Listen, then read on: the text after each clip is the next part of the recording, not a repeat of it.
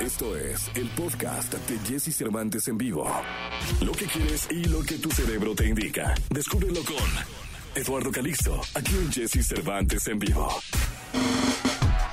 8 de la mañana con 42 minutos, 8 de la mañana con 42 minutos. Eh, está conmigo y me da muchísimo gusto saludar al querido doctor Eduardo Calixto, como lo hacemos los lunes. Mi querido doctor, bienvenido a EXA. Espero tengas una gran semana y es un placer estar contigo. ¿Qué tal, mi querido Jesse? Muy buenos días, queridos amigos de EXA. Un abrazo para todos. Excelente inicio de semana. Hoy, hoy traemos un tema sasasazo, eh, mi querido doctor, y es em, hoy en día, a ver, a ver si lo interpreto bien, ¿no? Porque si no, tú no me corriges. Hoy en día creo que la palabra de moda es compartir. Yo le estaba diciendo al público que el compartir es unir y venir, es decir, es tan importante hablar, opinar, escuchar, enseñar, ¿no?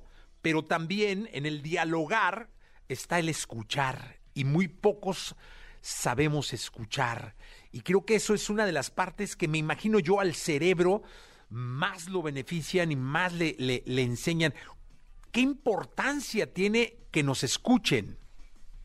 Sí, y es que vamos a hablar de un artículo publicado apenas hace tres semanas en una revista de amplio impacto en el campo de las neurociencias que se llama Network Open, que es una eh, cuando, uno, cuando uno lo escucha, cuando uno lo lee, dice uno, bueno, pues esto es muy, es de sentido común, pero imagínense nada más esto, cuando contamos a alguien que nos escucha, que retroalimenta, que el simple hecho de estar con ellos, caminando, platicando, discutiendo, y que el otro se convierta en una persona que nos está retroalimentando y nos dice, eh, que incluso puede decirnos, no estoy de acuerdo contigo, y que por momentos pueden estar dialogando sobre un problema hace que entonces estas personas tengan una mayor capacidad para responder a la vida, de adaptarse a los problemas, querido Jesse, queridos amigos de EXA, pero también de disminuir las probabilidades de tener padecimientos como el Alzheimer. Y ante estas situaciones, impacta claramente el hecho de que entonces el cerebro cuando está comunicándose constantemente, cuando te dicen por tu nombre, cuando le hablas a otra persona, conecta neuronas. Nada como la voz humana que nos dice, hola, ¿qué tal Jesse? Hola Eduardo, ¿cómo te va? Hola Celeste. En ese preciso momento el cerebro está conectando más neuronas promedio de las que uno podría conectar. Y eso hace entonces que el cerebro poco a poco y gradualmente se adapte mejor y tenga mejor interacción de un problema o incluso le encuentre soluciones a un problema más rápido o de otra manera adaptarse a un problema porque hay problemas que no tienen solución, Jesse. Y, y lo hemos dicho, cuando, cuando, no, cuando preguntamos, no, cuando hacemos la pregunta correcta, no por qué, sino para qué fue, en ese momento el cerebro cambia el aspecto neuroquímico y nos podemos adaptar ante una situación. A esto le llamamos resiliencia. Y cuando somos resilientes, nos podemos entonces incluso burlarnos a veces de nosotros mismos, pensar que esa solución pues, no era para tanto, generar una mejor actitud, pero ante todo el conocimiento de las nuevas circunstancias que tenemos. Por eso les estoy diciendo el día de hoy, queridos amigos, que de acuerdo a este estudio que fue publicado, reitero, a principio del mes pasado por O'Donnell y del grupo de Sechardin, indica claramente que cuando nosotros contamos, platicamos y tenemos a alguien, automáticamente nuestro cerebro tiene una mejor actitud, tiene una mejor adaptación. En otras palabras, queridos amigos, dos conclusiones fundamentales que el artículo lo dice. Uno, no nos quedemos con el problema. Vamos a contarlo, vamos a decirlo, vamos a decirle a las personas por qué no estamos de acuerdo. Vamos a validar la emoción del otro, aunque no estemos de acuerdo y decir, bueno, lo que estás diciendo no me parece, pero sabes que entiendo que estás molesto y aquí estoy para escucharte. Y la otra circunstancia que es fundamental, el ponernos a valorar cuáles fueron las circunstancias para aprender y, por supuesto, sacar lo mejor de nosotros después del problema. Eso es lo que atañe la resiliencia. ¿Se acuerdan ustedes que estos envases de, agua que son muy comunes, estos que parecieran de plástico, que, que cuando tú los, los abollas, lo puedes otra vez regresar a su estado original, que a veces puede ser que ya no quede igual, pero tienden a, darse el, el, grado original que estaba, a esa morfología. A eso le llamamos resiliencia. Ese es el primer factor que desde el punto de vista psicológico podemos adaptarnos y podamos regresar al estado, pero cuando regresamos vamos a estar y debemos estar mejor.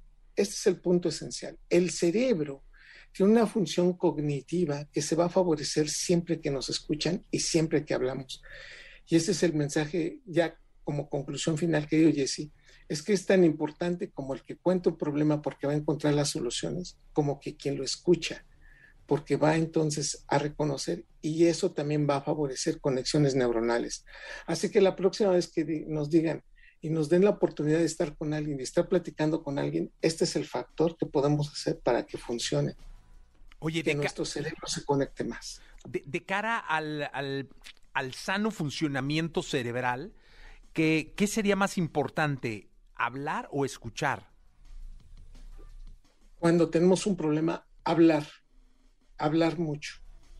Y cuando el proceso es una situación de que la solución no está en mí, el escuchar se convierte en una condición que el cerebro, sin mezclar emociones, sin llegar a ser y tratar de encontrar una solución de manera inmediata, el escuchar se convierte en una, digamos, terapia maravillosa, que nada más con el hecho de decir, a ver, cuéntame más, ok, ¿y, esto por qué crees que es así?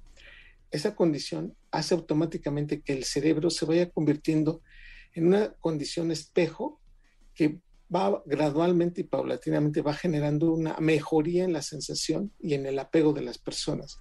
Por eso los médicos, los psicólogos, los especialistas que están escuchando a personas tienen una capacidad tan grande de reconocer problemas que a lo mejor nada más con tres o cuatro preguntas nos pueden orientar precisamente por la experiencia. En términos generales, si yo estoy de manera activa en un problema, contarlo es fundamental, pero siempre que yo pueda y ofrezca a alguien ayudarlo y si lo escucho, ese proceso me va a beneficiar a mí de una manera impresionante porque me va a dar también la capacidad de cambiar mi aspecto neuroquímico y por supuesto aprendizaje nuevo. Lo que nos está diciendo la vida, mi querido Jesse, queridos amigos de EXA, es que poder establecer una conversación para resolver un problema está beneficiando a los dos, tanto al que lo cuenta como a quien lo escucha. Pues muy bien, muy, muy, muy ilustrativo, auditivamente hablando, mi querido doctor, como siempre, el, tema que nos dejaste el día de hoy. Eh, te mando un abrazo y nos escuchamos el próximo lunes. Que tengas una gran semana, doctor.